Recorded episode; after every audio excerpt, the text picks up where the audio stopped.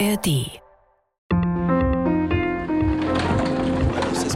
Hier ist der Weltspiegel Podcast, unser Blick in die Welt mit Auslandskorrespondentinnen und Korrespondenten der ARD. Wir liefern euch die Hintergründe, für die in den Nachrichten manchmal zu wenig Zeit ist. Jede Woche gibt es eine halbe Stunde die Welt aufs Ohr in der ARD Audiothek. Ich bin Nathalie Amiri, schön, dass ihr wieder dabei seid. Stirbt gerade die Demokratie in Israel? Droht ein Bürgerkrieg? Die Nachrichten, die wir aus Tel Aviv, aus Jerusalem hören, waren in den letzten Monaten sehr beängstigend. Die neue Regierung, die seit einem guten halben Jahr im Amt ist, ist so weit rechts und religiös, das hat es noch nie zuvor so gegeben. Ein zentraler Streitpunkt ist die sogenannte Justizreform der Regierung, nach der sie ohne weitere demokratische Kontrolle quasi machen kann, was sie will. Und da gibt es die Proteste gegen diese Reform, die nicht nachlassen. Proteste von einfachen Bürgerinnen und Bürgern, von Unternehmern, von Armeeangehörigen. Und diejenigen, die den Staat Israel schon vor den Protesten in anderen Punkten kritisierten, sehen jetzt eine Möglichkeit, gehört zu werden. So wie Tal, eine Frau Anfang 30. Sie war bei der Armee, jetzt kämpft sie ohne Waffen für Gleichberechtigung und Frieden. Ich weiß, dass ich Teil eines Kampfes bin. Ein Kampf, den es seit Jahrzehnten gibt. Also geht es weiter. Sie sind laut, wir werden auch laut bleiben. Wir werden weiter versuchen, Dinge zu ändern, über unsere Werte zu reden. Wir werden weiter für Gleichberechtigung kämpfen, für Frieden und ich hoffe, dass immer mehr mitmachen.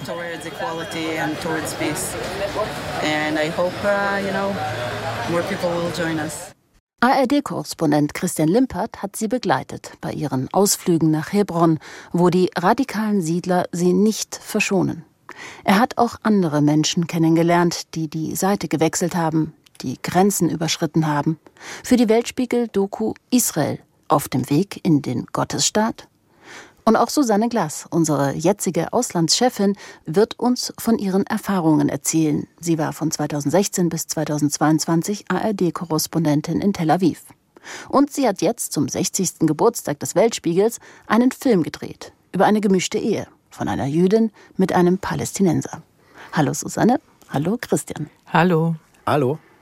Christian, du sitzt gerade in Tel Aviv, uns zugeschaltet. Susanne sitzt hier bei mir, ein Novum. Normalerweise sitzt hier nie jemand. Das freut mich sehr. Ich kann jemanden in die Augen sehen. Christian, zunächst zu dir. Wir haben gerade schon Tal gehört, eine junge Ex-Soldatin, die nicht länger der israelischen Armee dienen wollte. Warum nicht? Ja, zunächst mal hat sie ihren Militärdienst ganz normal abgeschlossen. Sie war ja in Hebron stationiert selber und ihre Aufgabe im Militär war, in Hebron anderen Soldaten, israelischen Soldaten zu erklären, warum es wichtig ist, dass das Militär eben in Hebron ist. Und ein Grund, den sie da immer anführen musste, war eben die Religion.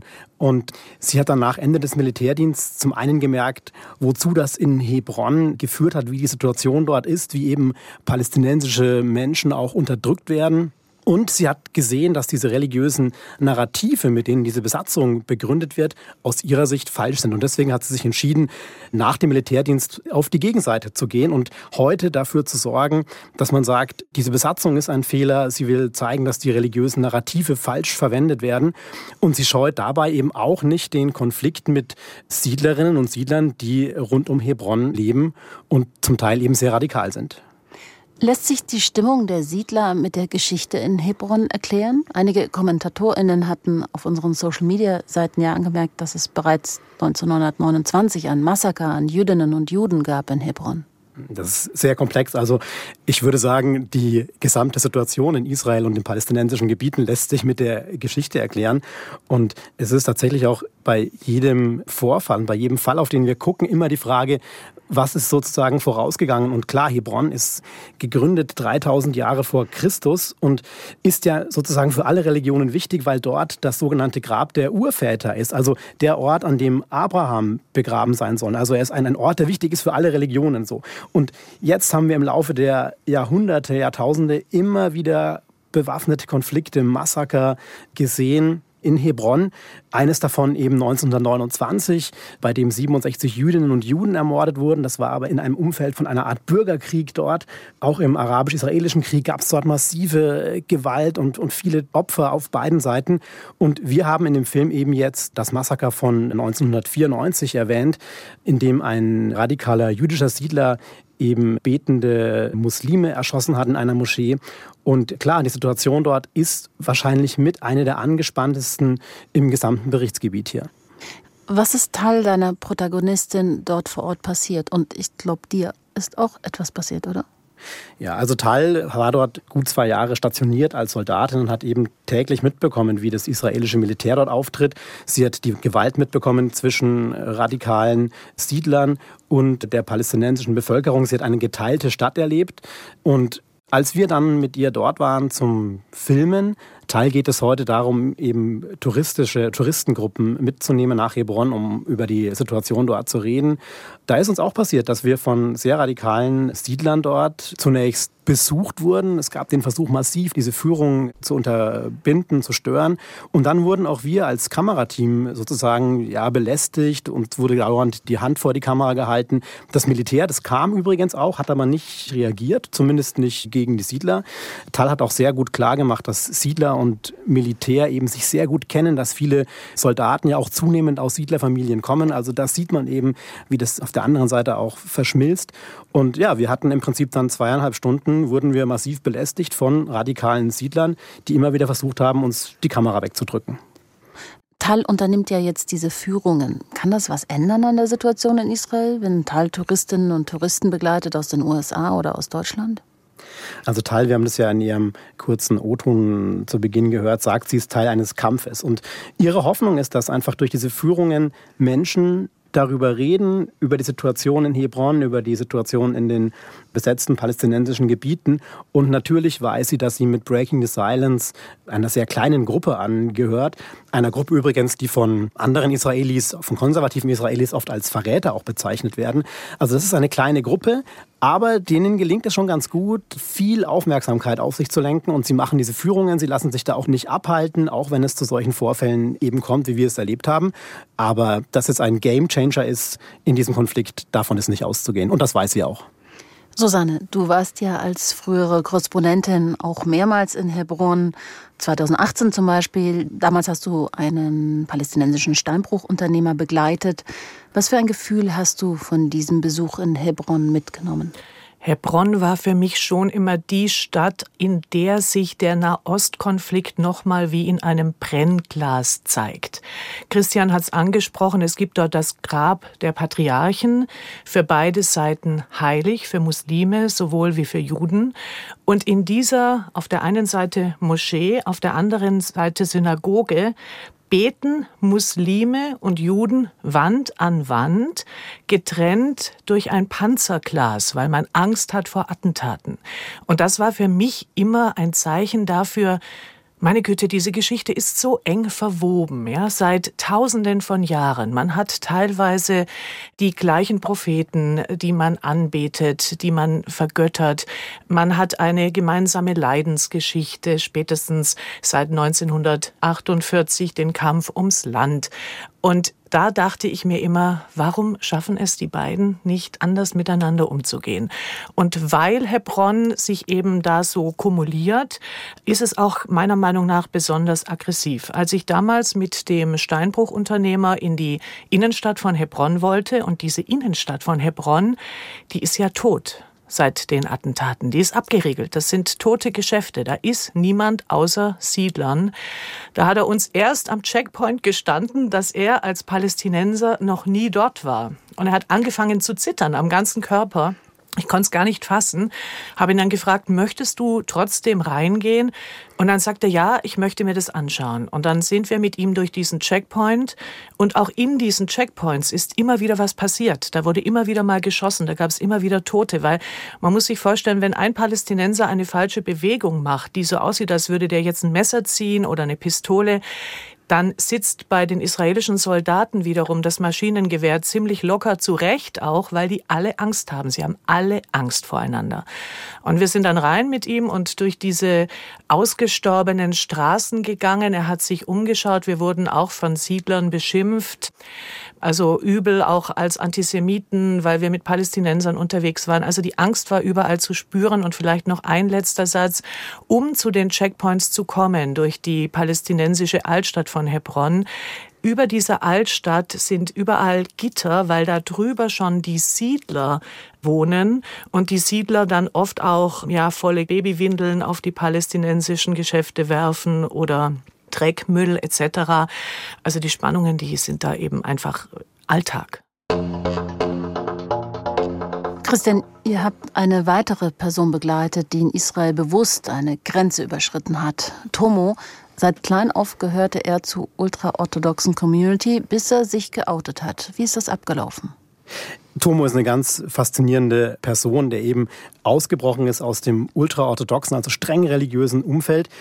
Er hat mir selbst erzählt, dass er schon als kleiner Junge gemerkt hat, dass er ein bisschen anders ist und dass er Jungs gut findet. Und es gibt da zwei elementare Ereignisse in seinem Leben. Zum einen wurde er als 14-Jähriger erwischt, wie er mit dem Sohn ausgerechnet eines Rabbiners geknutscht hat. Und er wurde dann aus seiner Gemeinde ausgewiesen, verstoßen und sollte in einer ultrareligiösen Schule umerzogen werden. Das hat aber nicht funktioniert, weil er einfach gemerkt hat, dass er da nicht reinpasst. Und er hat mir dann von einem Tag erzählt, da war er schon ein bisschen älter, 16 glaube ich, an dem er heimlich am Schabbat geraucht hat. Es ist so, am Schabbat darf man rauchen, aber man darf nicht rauchen, weil man darf kein Feuer machen. Also das ist das Problem und er hat das dann getan und er war überzeugt davon, dass wenn er sich diese Zigarette anzündet, dass er dann sofort vom Blitz getroffen wird.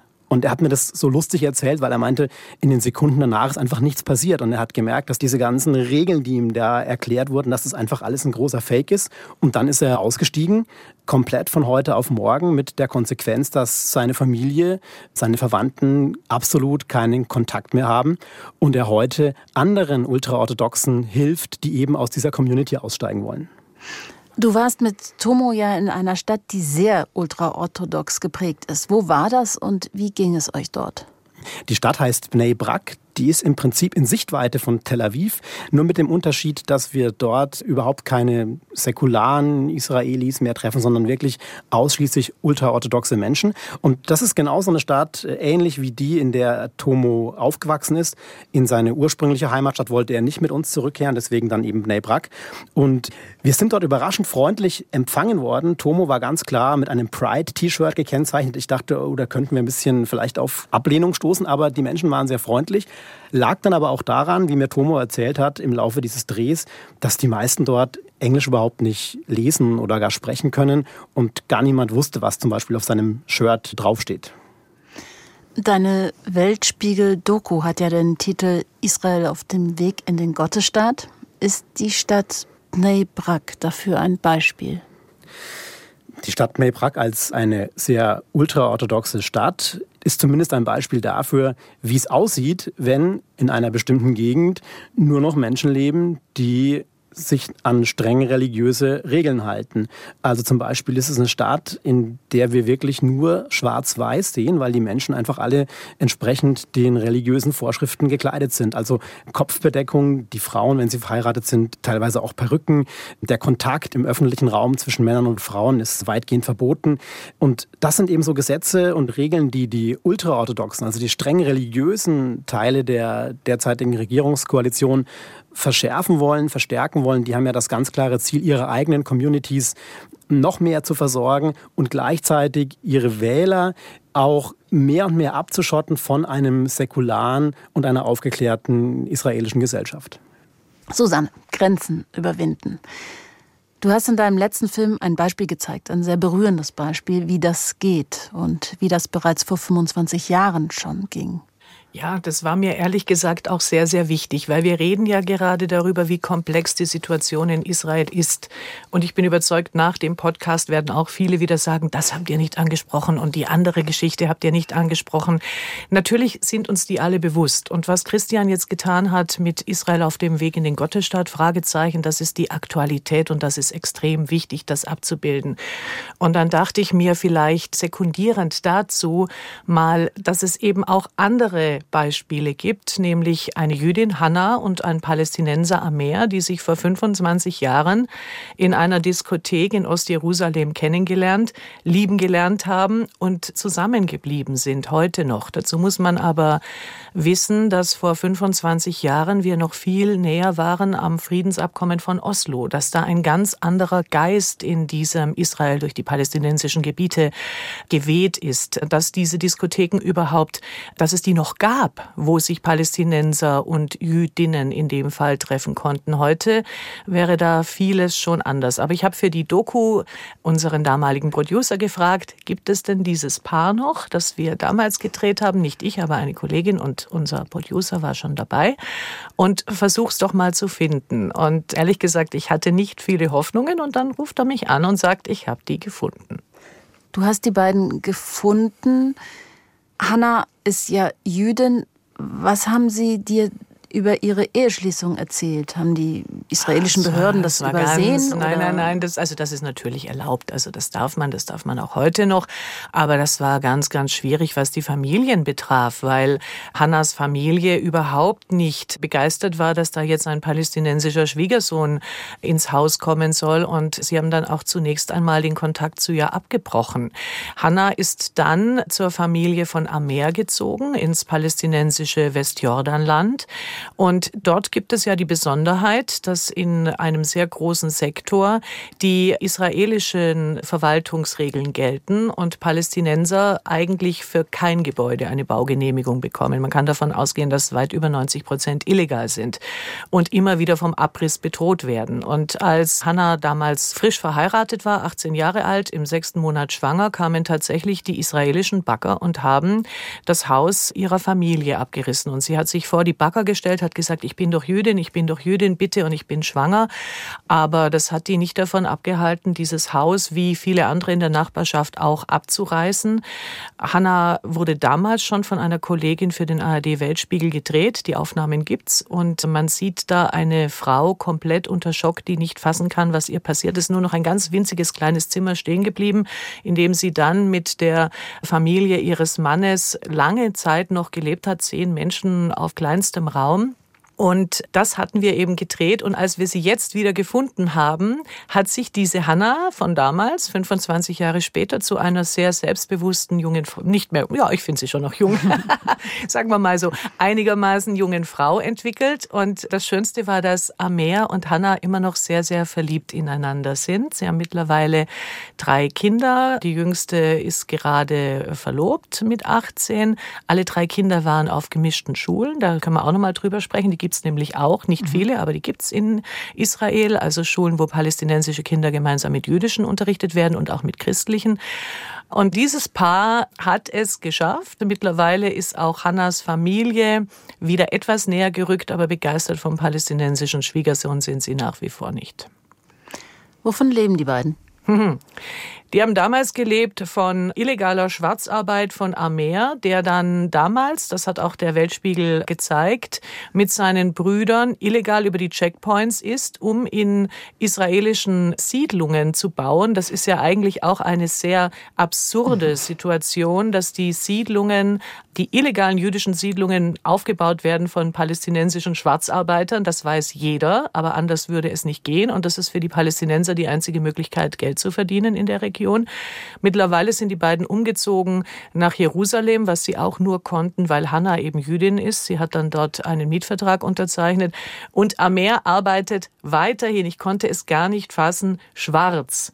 Und damals durfte das ARD-Team ihn begleiten, durfte den israelischen Arbeitgeber aber natürlich nur von hinten drehen und seine Identität nicht offenlegen. Klar, der macht sich strafbar.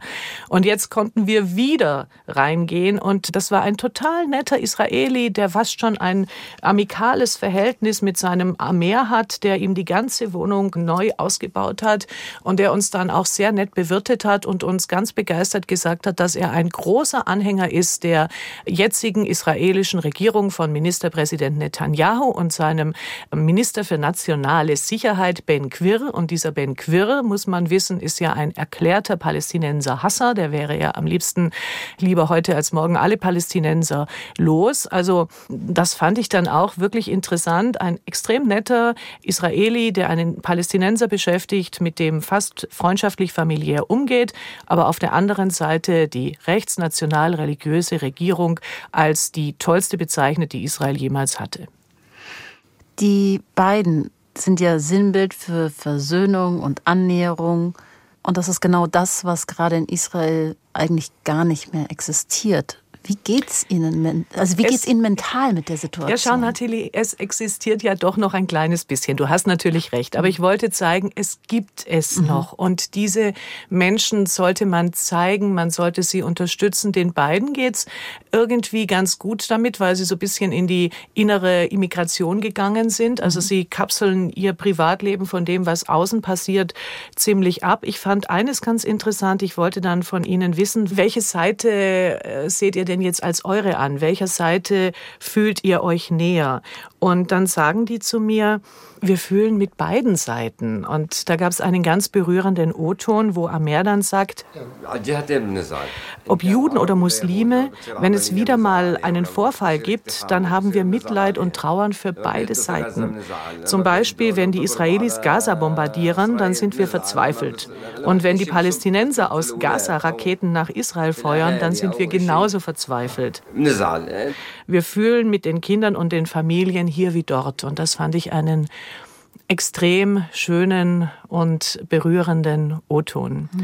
Susanne, dein positives Beispiel dieser Familie. Übrigens könnt ihr auch ihren Film in der Mediathek nachsehen mit dem Titel Liebe im ewigen Konflikt. Also dieses positive Beispiel dieser Familie setzt sich auch in der Zukunft fort, oder? Ja, wir hatten absolutes Reporterglück. Als wir da waren, war gerade die Verlobung der Tochter, deren zukünftiger Bräutigam auch aus einer gemischten Familie kommt. Und als dann dieses Fest stattgefunden hat, waren da fast nur noch gemischte Ehen da. Und das fand ich so wunderschön und habe dann auch gesagt, klar, dieser Konflikt vererbt sich über Generationen weiter, leider. Aber die Liebe, die behauptet sich eben auch wacker. Wie gut, dass du dieses Paar und diese Familie für uns gefunden hast. Christian, was meinst du, wie häufig gibt es solche gemischten Ehen? Siehst du die oft? Vor Ort? Ganz allgemein gesagt würde ich sagen, zu selten. Also Susanne hat es angesprochen. Es sind Einzelfälle, die wir natürlich zeigen und es ist auch wichtig, darauf hinzuweisen, aber aus meiner Sicht sieht die Realität eben heute im großen Teil der Gesellschaft anders aus. Und ich finde, Susannes Beispiel von diesem Unternehmer ist ein sehr gutes, denn es ist auch eine Erfahrung, die wir mit Siedlern zum Beispiel gemacht haben. Wenn sie einigermaßen noch liberal sind und nicht wie der äh, rechtsextreme Minister Ben Gwir sagt, wir wollen die Araber am liebsten gar nicht hier haben. Es gibt ja auch die Siedler, die sagen, ja, die können schon hier sein, aber dann eben unter uns. Ja, also das ist das, was der Unternehmer von Susanne aus meiner Sicht auch sagt. Er hat kein Problem damit, dass die äh, Palästinenser da sind, aber es ist ganz klar aus seiner Sicht, dass sie eben die Arbeiter sind und seine Gesellschaftsschicht, die Israelis, dann eben die Ansagen macht. Und ähm, das ist, glaube ich, heute wirklich weit verbreitet. Und alle Beispiele, die versuchen, an der Situation was zu ändern, ob das gemischte Ehen sind oder auch Teil unserer Israelien, die wir begleitet haben, das sind Einzelfälle, die versuchen, dagegen eben zu kämpfen. Dein Einzelfall Tomo, der ehemalige Ultraorthodoxe, den hast du ja auch begleitet zur Pride Parade. Mit was musste er dort rechnen oder was hast du beobachtet? Also in den vergangenen Jahren, insbesondere vor Corona, ist es bei Pride Parades, vor allem in Jerusalem, immer wieder zu Angriffen auf Teilnehmer dieser Pride gekommen, also auf Schwule und Lesben und, und Mitglieder der LGBTQ-Community. Zum Beispiel 2015, da wurden insgesamt äh, sechs Menschen verletzt. Ein 16-jähriges Mädchen kam ums Leben, weil ein ultrareligiöser Mann diese Gesellschaft überhaupt nicht da haben will. Und auch als wir dort in die Straßenbahn gestiegen sind mit Tomo, wurde er und sein Partner von einer ultraorthodoxen Frau sofort beschimpft. Die hat ihnen wörtlich zugerufen vor allem, dass sie zur Hölle fahren sollen. Und das zeigt natürlich schon, dass es da einen massiven Widerstand gibt. Es gab am Tag selber auch eine Gegendemonstration, organisiert übrigens von den nationalistischen Kräften in der Regierung. Also das sind Sachen, mit denen sie rechnen mussten. Die Pride selber war dann so abgeriegelt und es gab gar keine Möglichkeit für Tomo, mit anderen Menschen am Straßenrand in Kontakt zu kommen. Er hat mir aber auch gesagt, dass er gar kein Interesse daran hat, mit Homophoben zu reden, die ihn hassen. Schön aus seiner Sicht war, dass sehr, sehr viele Menschen gekommen sind. Ich hatte den Eindruck, es waren mehrere tausend. Und Tomo hat mir das auch bestätigt. Er hat äh, mir gesagt, ich weiß nicht warum, aber es scheint mir, als seien es diesmal viel mehr Leute als früher. Und ich habe dann gesagt, dass es vielleicht daran liegt, dass man ja gerade jetzt die rechtsreligiöseste Regierung ever hat. Und er hat gesagt, wahrscheinlich. Du kennst das Gesetz der Physik. Wenn du in die eine Richtung ziehst, dann gibt es immer auch eine Kraft dagegen. Uh,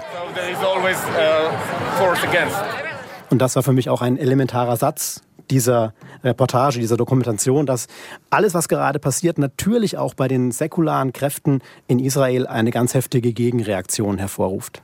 Die ja sehr lange ruhig waren. Welche Stimmungen erkennst du im Moment innerhalb der Gesellschaft? Ganz pauschal gesagt, die Fronten verhärten sich und es gibt momentan immer weniger die Bereitschaft, auf die andere Seite zuzugehen, zuzuhören und irgendeine Form von Kompromiss zu finden. Also wir haben, wenn wir jetzt noch einmal auf die Justizreform zurückkommen, die Situation, dass Premierminister Netanyahu getrieben von seinen radikalen und extremen Koalitionspartnern gar keine Chance mehr hat, diese Justizreform in irgendeiner Form abzumildern. Auf der anderen Seite die säkularen Kräfte, die Unternehmer, die Hightech-Branche gerade in Tel Aviv, die haben, obwohl ja jetzt ein Teil der Reform praktisch schon beschlossen ist, gesagt, wir hören trotzdem nicht auf und die Proteste gehen weiter. Und momentan stellen wir uns die Frage, erstens, wer hat den längeren Atem und was passiert, wenn das Ganze dann doch irgendwann noch vor dem obersten Gericht landet, das dann darüber entscheiden muss, ob es sozusagen einem Gesetz zustimmt, das die eigene Macht zurückschneidet. Susanne und Christian an euch beide gerichtet. Und dann sagen ja die Korrespondenten ganz gerne mit der Bitte um eine kurze Antwort. Da bin ich schon mal gespannt. Nicht möglich in Israel. Genau. Worin, das ist wirklich die Frage aller Fragen, worin liegt für euch der wesentliche Grund für die komplexe und ungelöste politische Situation in Israel? Wenn ich anfangen darf, Christian, ich glaube, diese Ängste auf allen Seiten, die Verletzungen, die gehen, wie ich äh, versucht habe zu erklären, ja sehr, sehr tief. Und äh, Christian hat von gewissen auch Narrativen gesprochen. Jede Bevölkerung hat hier ihre Wahrheit. Und solange man nur noch auf die eigene Wahrheit schaut, glaube ich, wird es da keine Lösung geben. Und jetzt versuche ich mich kurz zu fassen, aber ich war in Schulen, in israelischen, wo die palästinensischen Gebiete auf der Karte schon gar nicht mehr verzeichnet waren. Ich war auf der palästinensischen Seite in Kindergärten, wo kleine Kinder schon mit Holzgewehren geübt haben, wie man Israelis erschießt oder umbringt. Das gibt's auf beiden Seiten. Und ich wünsche mir, jetzt komme ich wieder zu den Schulen zurück und zu vielleicht einem optimistischeren Ausblick, mehr dieser gemischten Schulen, wo Kinder zusammen lernen, alle Feiertage gemeinsam zu begehen und gleichzeitig auch die Geschichte jeweils des anderen lernen und gleichberechtigt vielleicht mal stehen lassen und dann sagen, okay, das ist eure Geschichte, das ist meine Geschichte, das ist unsere Wahrheit, das ist meine Wahrheit und jetzt lass uns versuchen, zumindest friedlich irgendwie miteinander zu existieren. Mhm. Ich ergänze nur ganz kurz, und wir haben jetzt gerade eine Regierung in Israel insbesondere, die daran überhaupt kein Interesse hat oder das zumindest dafür überhaupt nichts tut. Und um auf die Frage zurückzukommen, ich sage immer, es ist hier der wirklich brutale Teufelskreis von Reaktion und Gegenreaktion, aus dem keiner rauskommt. Das heißt, niemand stellt sich die Frage, wie wir die Gewalt stoppen können, sondern es wird immer argumentiert mit vorausgegangen war. Also die anderen haben im Prinzip davor was viel Schlimmeres gemacht. Und anstatt dass auf beiden Seiten irgendjemand sagt, wir müssen da mal aufhören, wir müssen jetzt mal gucken, wie wir das in der Zukunft lösen, anstatt immer zu sagen, wer wem was angetan hat, gibt es neue Gegenreaktionen. Dazu gehören neue Mauern, neue Zäune. Und das führt dann zu dem, was Susanne eben auch beschrieben hat, dass sich die beiden Seiten immer weiter voneinander entfernen. Mir erzählte ein älterer Israeli, Nathalie, Früher lagen wir sogar in Gaza am Strand zusammen. Ich meine, das ist jetzt eine Situation, die wirklich sich keiner mehr vorstellen kann. Jetzt gibt es nur noch Mauern und Hass, leider. Aber eben auch Ausnahmen wie bei Susanne. Christian, eine letzte Frage. Deine Weltspiegel-Doku trägt ja den Namen Israel auf den Weg in den Gottesstaat. Kennst du denn eine Antwort darauf? Nein, ich kenne keine Antwort. Ich wäre ein Prophet, wenn ich sie wüsste. Und Natürlich muss man sagen, in Israel können sich Zustände sehr schnell auch immer wieder ändern. Aber was wir eben feststellen und auch im Rahmen dieser Dokumentation gesehen haben, wir haben eine sehr starke, streng religiöse Macht, die eben jetzt Teil der Regierung ist. Aus meiner Sicht werden diese ultraorthodoxen Kräfte ihre Macht nicht abgeben wollen. Und dazu kommen eben die nationalistisch-religiösen Kräfte, die eben auch in der Regierung sitzen. Und diese Kombination aus zunehmender Religiosität und erstarkendem Nationalismus die macht mir zumindest Sorge, wenn man auf die vielen Konflikte und die ungelösten Probleme dieses Landes guckt. Danke, Christian, für deine Einschätzungen, für deine Weltspiegel-Doku, die ihr natürlich auch in der Mediathek sehen könnt, mit dem Namen Israel auf dem Weg in den Gottesstaat. Und danke, Susanne, auch, dass du hier bei uns im Studio warst. Gerne. Das war unser Podcast mit dem Thema Stirbt in Israel die Demokratie? Aufgezeichnet am 8. August 2023. Wir würden uns freuen, wenn ihr uns abonniert. Teilt uns gerne mit, ob und warum der Podcast euch gefallen hat. Wir sind gespannt. Gerne an weltspiegel.digital.ard.de. Ich wiederhole, weltspiegel.digital.ard.de. Oder ihr schreibt uns in die Kommentare auf Instagram, Facebook oder YouTube. Ich bin Nathalie Amiri. In der Redaktion war Nils Kopp. Produziert hat Michael Heumann. Und jetzt noch ein Tipp für euch. In unserem Tagesschau-Podcast 11KM erzählt ARD-Korrespondentin Sophie von der Tann, die mit Christian Limpert und anderen KollegInnen gemeinsam im Studio Tel Aviv sitzt, von ihrer Reise in den Gazastreifen. Die war eigentlich nur mit einer Übernachtung geplant gewesen, aber dann wurden fünf Tage daraus. Unter Beschuss, Leben im Gazastreifen, so der Titel. Den 11KM Podcast findet ihr in der ARD Audiothek. Das war's von uns. Macht's gut. Bis zum nächsten Mal.